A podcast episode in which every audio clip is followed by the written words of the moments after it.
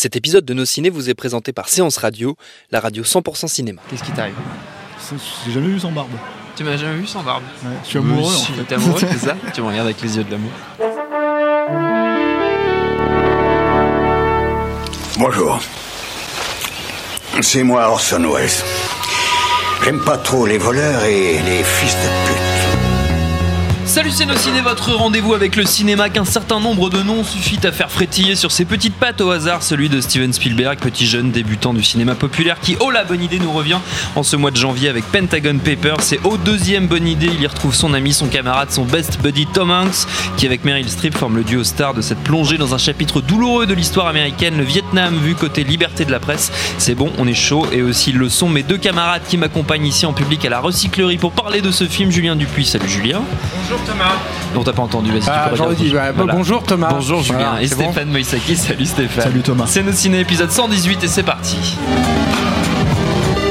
Monde de merde. Pourquoi il a dit ça? C'est ce que je veux savoir. Pentagon Papers, The Post en VO, The Post pour le Washington Post qui est au cœur de ce nouveau Spielberg puisqu'on nous y raconte le processus tortueux et douloureux qui a conduit à la publication en 71 par le journal des Pentagon Papers, donc dossier à charge qui prouvait que l'administration américaine savait depuis des années que la guerre du Vietnam était un bourbier sans nom, qu'une victoire était- hautement improbable et donc qu'ils avaient menti au public. Une publication orchestrée par Catherine Graham, alias Meryl Streep, donc héritière et patronne du Poste, une femme dans un monde d'hommes où elle compte tout de même quelques alliés, dont Ben Bradley, rédacteur en chef du journal, incarné, vous m'avez vu venir, par Tom Hanks. So, can I ask you a hypothetical question? Oh dear, I don't like hypothetical questions. Well, I don't think you're gonna like the real one either.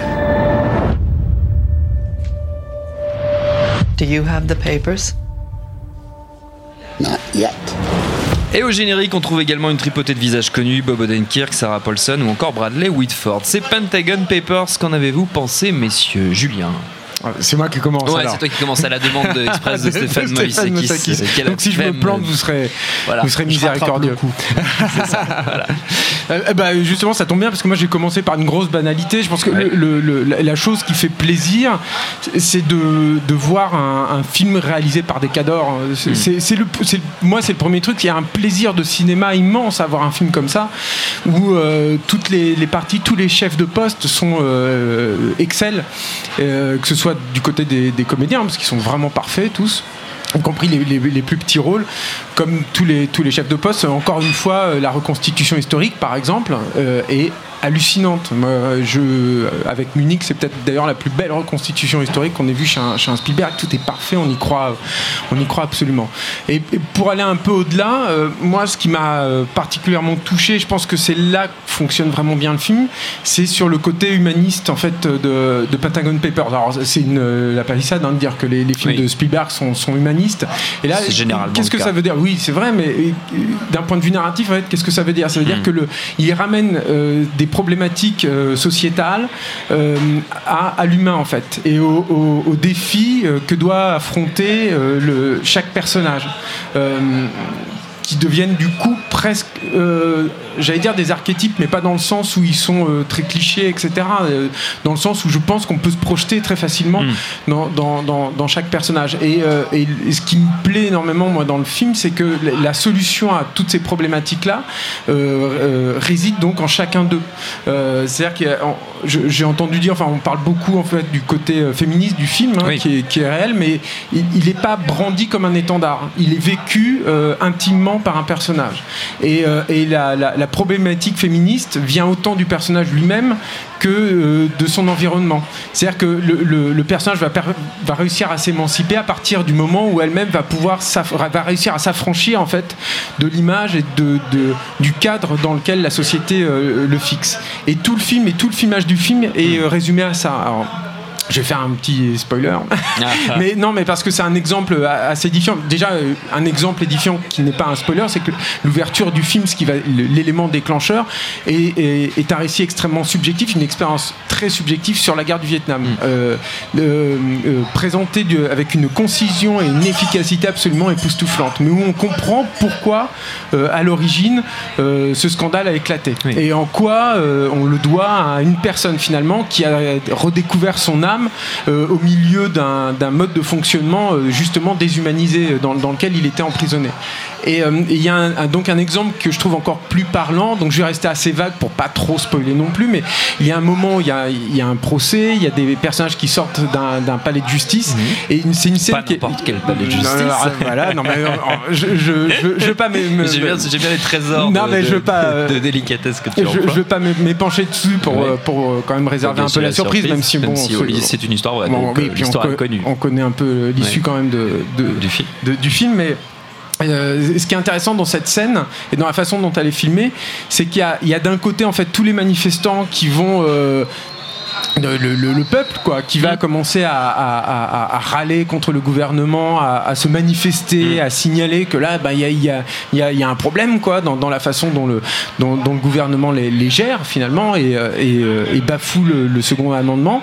Et, euh, et- et les personnages Le premier, vont en l'occurrence, le- premier pardon Ouais. ouais. Et, les personnages eux vont sortir sur le sur le côté et la caméra va petit à petit Ouais. euh, quitter en fait la, la masse, La masse, des gens pour se focaliser sur ces sur ces personnages là. Et, et des exemples comme ça, bon, il y en a il y en a il y en a pléthore en fait dans le film. Et euh, voilà, très beau film, magnifique, réjouissant. Stéphane, Je pense que c'est une fois que Julien a balisé le terrain, Voilà, c'est bon, t'es merci, prêt? Julien. De rien, Stéphane. T'es rassuré je pense, je pense, je pense que c'est important en fait de pointer du doigt que effectivement c'est un film extrêmement mis en scène en fait. Mm. Euh, Et je dis c'est important parce que ça pourrait être une de ces brouettes aux Oscars en fait style Oui. euh, Spotlight où d'un seul coup si justement tout était filmé Mm. Spotlight à- d'ailleurs qui parle du, du fils de Ben Bradley, euh, Ouais, le, personnage central voilà, du film, mais, c'est mais assez le, génial. mais le truc en fait c'est que ça pourrait être un film comme ça euh, tout schmoll en fait en termes de mise en scène ce qui fait que du coup tout l'aspect humaniste dont parle Julien en fait ça devient un truc dégoulinant de, de, de bons sentiments Mm. Oui. et de bon sens euh, moral Euh, Où les euh, personnages existent finalement un peu moins dans voilà. Spotlight. hein, et, et- et là, en fait, ils existent clairement parce qu'ils existent par rapport à leur positionnement vis-à-vis du, du spectateur, en fait. C'est-à-dire que il y a le- le- les- la logique morale dont parlait Julien tout à l'heure, mais il y a aussi le, le positionnement dans le champ, en fait. C'est-à-dire que moi, il y a pas mal de scènes où, où on- tu te retrouves avec des espèces de, de joutes verbales, euh, morales, politiques, où euh, d'un seul coup, en fait, la- la- le positionnement des, des personnages dans le champ change du début jusqu'à la fin de la scène.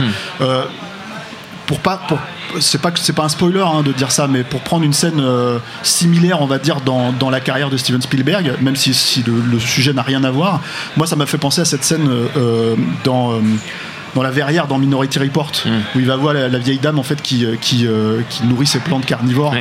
et il y avait un vrai jeu comme ça de positionnement dans l'espace et de la caméra et, de, et, de- et des acteurs dans le champ qui euh, comment dire euh, soulignait l'importance des enjeux et la façon dont ils se retournaient en fait euh, les joutes se mettaient en place. Euh, pour moi euh, au cinéma euh, au- ces, derniers, ces dernières années je, je suis un petit peu large il n'y a plus beaucoup de monde qui fait ça. Euh, la dernière fois euh, alors on va sûrement me contredire mais la dernière fois que j'ai vu des joutes verbales vraiment filmées alors c'est pas la même type de mise en scène, mais vraiment filmé comme ça, c'était dans Basic de McTiernan, où il y avait vraiment en fait un, un- un- un positionnement et un enjeu et surtout des mouvements de caméra en fait qui signifiaient littéralement les dialogues en fait. Donc là, il y, a- il y a un peu de ça en fait, et c'est ça qui est assez touchant parce que on pourrait très facilement encore une fois tomber dans le, le- le pathos moralisateur Oui. euh, que euh, j'ai pas envie de dire que Spielberg, euh, c'est-à-dire il l'évite parce que justement il est en état de grâce. Euh, dans le film, par exemple, ces, ces manifestants dont parle euh, euh, comment dire Julien, Julien. Euh, euh, C'est Julien. euh, oui, c'est- Julien, Dupuis. Ouais, voilà, c'est ça. ouais. Euh, euh, les- ces manifestants dont il parle, en fait, les gens qui, qui sont euh, à la, comment dire, euh, aussi, enfin les gens de la rue en fait qui sont à la, à la, à l'aune de, de- de la situation de crise en fait que le gouvernement est en train de, de, comment dire, euh, enfin de la révolte qui gronde, Mhm. euh, bah, il file en fait des rôles à ses enfants. Euh, t'as la, la- la- la plus jeune fille, je crois, de Spielberg qui vient et qui est la personne qui pose le paquet en fait sur le, sur le comment dire, euh, dans le journal et qui le file, je crois, euh, je sais plus, je crois que c'est Bob Odenkirk, je sais plus le- lequel. Euh, pareil, non, un autre personnage, mais enfin bref, peu importe, c'est faut savoir, faut, Un anodin, mais enfin un, personnage secondaire dont on n'entendra plus Même pas parler. secondaire, c'est mais- vraiment mais, juste- qui existe. Enfin, c'est qui a une pas- fonction, qui a une fonction en fait, qui a une fonction voilà. qui est voilà cette logique de dire la révolte vient de la jeunesse en fait. Oui. C'est ça, la, la révolte contre le gouvernement, le questionnement, euh, tout ça, ça vient de la jeunesse. Il y a son fils aussi qui joue dans un des manifestants. Et ça, c'est un truc où tu te dis bon ok, c'est papa Spielberg qui donne le leg en fait à, à- voilà. Et c'est le sujet du film. C'est-à-dire que c'est un film qui est aussi extrêmement immédiat. C'est-à-dire, c'est un film qui parle d'aujourd'hui. C'est Oui. vraiment de l'Amérique actuelle. Alors, euh, bon, euh, nous, en tant que- que- qu'Européens, on est, je pense, un peu largués par la Constitution américaine. Il faut vraiment se, se renseigner, savoir quels sont les, les droits exacts, voir comment ça fonctionne, parce La que c'est très, très. confondu les deux Ouais. amendements. vois, mais- mais- c'est mais- lamentable. Super, Mais, super. mais le, mais le truc, c'est que pour, je pense pour les Américains, c'est très très frappant, c'est très parlant. Oui. Et, et c'est un film qui, euh, qui les concerne beaucoup plus que nous, par exemple, Oui. même si nous, ça nous concerne par ricochet. l'époque qui traverse. Exactement, et c'est un film qui a été fait pour ces raisons-là. Il faut Oui. savoir que c'est un film qui a été fait très très vite, qu'il a en, en main depuis un moment. hein. Déjà, ça fait 2-3 ans qu'il était Mm. autour du film. Il a fait, il est parti faire Ready Player One. Là, il était en post-prod. Euh, il a vu le président qui est passé, il a vu comment ça se passe et il s'est dit bon maintenant il faut le faire. Si je le fais pas maintenant, en fait, on, on- comment dire, on, ça sera quelque part, ça sera Oui. trop tard. Euh, Il y a quelque chose d'assez touchant là-dedans aussi parce qu'il y a cette logique euh, qui est, je pense, en fait, dans la croyance de Spielberg dans le cinéma, de dire euh, le cinéma, et je pense que pour lui c'est une vérité, peut, euh, comment dire, influer sur la société. euh, Oui. euh, comment dire. Et lui, je pense qu'il a vraiment toujours fait ses films euh, dans cette, sous cet angle-là, et, il le, et surtout ses films historiques, que ce soit Munich, Euh, qui c'est pas un film anodin euh, dans l'Amérique post-11 septembre, euh, que ce soit voilà, le pont des espions récemment. voilà. Moi, je trouve que j'ai beaucoup plus de plaisir au pont des espions, par contre, en termes d'écriture. Oui. Vraiment, et là, je parle d'écriture, hein, pas, Mm. pas, pas vraiment de mise en scène. Euh, je trouve que c'est un film qui est plus ludique. Hmm. Peut-être qu'il l'apport des Cohen aussi, euh, qui, avait travaillé sur le script C'est un peu moins un film in thèse Oui. aussi, peut-être que celui-là, j'ai envie de dire. C'est-à-dire que c'est un film. Ce que j'entends encore une fois quand je le compare à Spotlight, c'est pas du tout en termes de qualité. hein, c'est vraiment en Oui. termes de façon d'aborder éventuellement un sujet. Euh, en partant du principe euh, que voilà, enfin, le cinéma sert à ça. Euh, ça pourrait être un film qui était dans le- qui passerait dans les dossiers de l'écran euh, il y a 20 ans ou 25 ans quand on était jeune et que ça passait en France. Quoi. Ça pourrait typiquement tu être un film comme ça. Quand j'étais jeune, pardon. Et euh, mais j'en ai découvert des films comme ça, Les Hommes du Président, ce genre de choses. Et, euh, et pour, pour prendre un sujet similaire. Et le truc, Avec les mêmes personnages. exactement. non, mais voilà. Et, et voilà. Et donc le fait que le, le film se termine sur cette image qu'on ne spoilera pas forcément, même si encore une fois c'est voilà, c'est un peu la logique quand on sait un peu la ce logique. que le Washington Post a voilà, révélé je de pense que c'est clairement, après. voilà, je pense que c'est clairement un, un signal en fait euh, pour les générations actuelles. Oui. Euh, pour euh, comment dire euh, ben, les, les amener à réfléchir sur la situation actuelle aux États-Unis. sur l'importance des Voilà. médias, ce qui, est, Julien. ce qui est primordial Voilà, aujourd'hui. Oui. Je, je vais rebondir parce que Steph parlait en fait de, de la façon dont les, les scènes de dialogue sont Oui. filmées. Il faut, moi, et, et le- le- la comparaison avec Basique est très intéressante, c'est-à-dire que il il filme ça en fait comme si c'était des, des scènes d'action en fait, Oui. dans le sens le plus noble du terme. hein. Et il y a une, il y a une séquence de dialogue au téléphone entre plusieurs personnages, par exemple, qui est d'un dynamisme hallucinant, alors qu'il n'y a rien de plus euh, statique qu'une conversation téléphonique hein, à la base, mais qui bouge tout le temps et avec des, des changements d'axe. Et ça, c'est vrai que c'est épatant. Et, et, euh, et- et ton exemple, en fait, sur le, sur le dossier qui arrive à la, à la rédaction m'a fait aussi penser à un autre, euh, un autre truc euh, où je reviens, en fait, qui me permet d'étayer un petit peu ma- mon idée sur le tout ramener, en fait, à l'humain. Oui. Je, je parle pas simplement des personnages principaux, parce que c'est vrai que j'ai- parlé, par exemple, du personnage de Meryl Streep, mais même les personnages euh, secondaires, en fait, ils, comment dire, ils débordent, ils- ouais, ils débordent dans leur, dans leur expérience personnelle. Par exemple, il y a une scène où il y a Tom Hanks qui va donner une mission à un stagiaire, Mmh. qui est un personnage totalement secondaire, qui ne fait que passer. Et, euh, et, et au lieu de rester sur Tom Hanks, qui aurait été logique, enfin n'importe quel serait resté, serait resté à ce moment-là sur Tom Hanks et puis aurait continué comme ça, etc. euh, la caméra le suit un petit peu et on sent au mixage son que le mec il est noyé, qu'il est, il est, ça y est, il est en action, il est dans le mouvement, il est impliqué et tout à coup le gars se rend compte en fait de- des enjeux de, de ce qui est en train de, de se dérouler. Je pense que c'est ça aussi qui permet au film d'échapper au film à, à, à thèse, c'est-à-dire qu'on n'est pas dans le discours, on est dans le ressenti euh, émotionnel en fait, tout le temps dans le film. Ce qui est, euh, ce qui est pour moi un tour de force en fait quand tu abordes un sujet pareil aussi euh, aussi lourd quoi. Et, et aussi une façon, je, je pense qu'il réussit aussi ça parce que tout ce qui est un peu plus lourd ou pesant, il a une façon très intelligente en fait, non pas de l'évacuer mais de le mettre en second plan. Par exemple, il y a, il y a Nixon en fait dans le film, mais qui est filmé d'une façon très spécifique. On reste à l'extérieur de la Maison Blanche, on n'est pas avec le président. Il a utilisé d'ailleurs des, des vrais enregistrements de Nixon Mm. pour euh, pour jouer Nixon en fait. enfin, en tout cas pour le replacer dans le dans, dans- dans le contexte. Et c'est très intéressant parce que ça, ça reste des scènes qui euh, euh, font passer l'information sans dévier les priorités du film. Voilà. Il y a aussi un autre truc en termes de mise en scène, parce qu'on sait que Spielberg est, est- est- bon, on sait que Spielberg est un génie, on sait que Spielberg, est- non mais c'est Oui. bon de le rappeler de On temps en temps, hein. voilà. Euh, euh, et on sait que en gros, on a quand même très peu de chances en fait de, de- de- de voir un mauvais film avec Spielberg, ça arrive. Et ça arrive en général sur ce genre de sujet en fait. Donc on aurait pu avoir le syndrome Amistad ou ce genre de choses en fait. Euh, non, là le truc c'est que Spielberg fait du Spielberg. Euh, Spielberg fait, euh, fait, euh, fait du symbolisme en fait tel qu'il sait si bien l'utiliser. Le- le- L'exemple de la scène d'ouverture, qui est, je crois d'ailleurs, tu me corrigeras peut-être, euh, je crois que c'est la seule scène de Vietnam qu'il ait fait de sa vie. En fait. Oui, oui, oui, c'est intéressant qu'il s'y attache. c'est euh, marrant, hein. Voilà. euh, euh, Aujourd'hui, quoi. Voilà. Et, et- et- et c'est une scène qui se a passe au Vietnam. si longtemps. euh, Voilà, pour- et qui n'a rien à voir, ça n'a rien à voir avec les scènes de guerre du soldat Ryan ou ce genre de choses, ce n'est pas du tout l'enjeu. hein, c'est voilà. Justement, ce qui est intéressant là-dedans, c'est qu'en fait, cette scène se termine sur l'arme du personnage principal, c'est ça, il est là le symbolisme, et l'arme du personnage principal, ce n'est pas une arme à proprement parler, euh, ce n'est pas, euh, c'est pas un flingue, c'est pas un fusil, c'est pas, c'est en fait c'est sa machine à écrire. Et du coup voilà, en fait le, tout, tout, euh, tout l'enjeu est résumé dans cette, dans cette scène en fait au tout début, euh, qui propulse en fait euh, la thématique quoi, vraiment, c'est-à-dire qu'on se dit, donc voilà, le- on est on- pour Spielberg dans ce film, l'idée c'est on peut changer le monde effectivement à travers les, les médias et à travers la façon dont, dont- dont chacun doit avoir un comment dire un questionnement moral à avoir sur est-ce qu'il est bon de, voilà, de, de lancer ce genre de truc. Quoi. Et, et- et mine de rien, c'est quand même intéressant de voir ça, euh, même si encore une fois c'est un film historique, c'est quand même intéressant de voir ça à une époque où euh, on fustige pas mal les lanceurs d'alerte euh, par le gouvernement, ce genre de choses. Donc c'est intéressant de voir. euh, Et aussi Un où les médias ont muté. Oui. C'est ça aussi qui est intéressant, c'est-à-dire que comme dans, dans Spotlight, hein, là, pour le coup, mais qui était traité, je trouve, de façon un peu plus balourde, un peu plus frontale, on est aussi dans une époque euh, où le papier a beaucoup, beaucoup de pouvoir. Bon, Spotlight, évidemment, était beaucoup plus récent, quoi, mais on était encore... euh, Internet n'avait pas encore euh, ce pouvoir-là, Oui. l'information ne circulait pas de la même façon et tout. Je, je pense aussi qu'il y a une... c'est peut-être d'ailleurs le seul petit côté passiste, mais j'ai même pas envie de le dire en fait parce que c'est très, très léger. C'est surtout une, une façon de parce que c'est pas un film euh, dans contre en fait c'est vraiment un film pour et, euh, et- et c'est une façon de dire bah, voilà le, le- le journalisme d'investigation voilà ce que ça représente Mm. voilà son importance et voilà pourquoi c'est important aussi de le, de le préserver aujourd'hui ce qui Mm. n'est pas forcément évident Et voilà ce c'est a tous pu quelque changer chose. euh, par le passé. C'est un peu ce que veut nous montrer Spielberg. Avant de se quitter, messieurs, à moins que vous ayez encore, j'imagine, plein de choses à dire, mais sur Spielberg, une fois que vous êtes lancé, je sais, je sais comment vous êtes.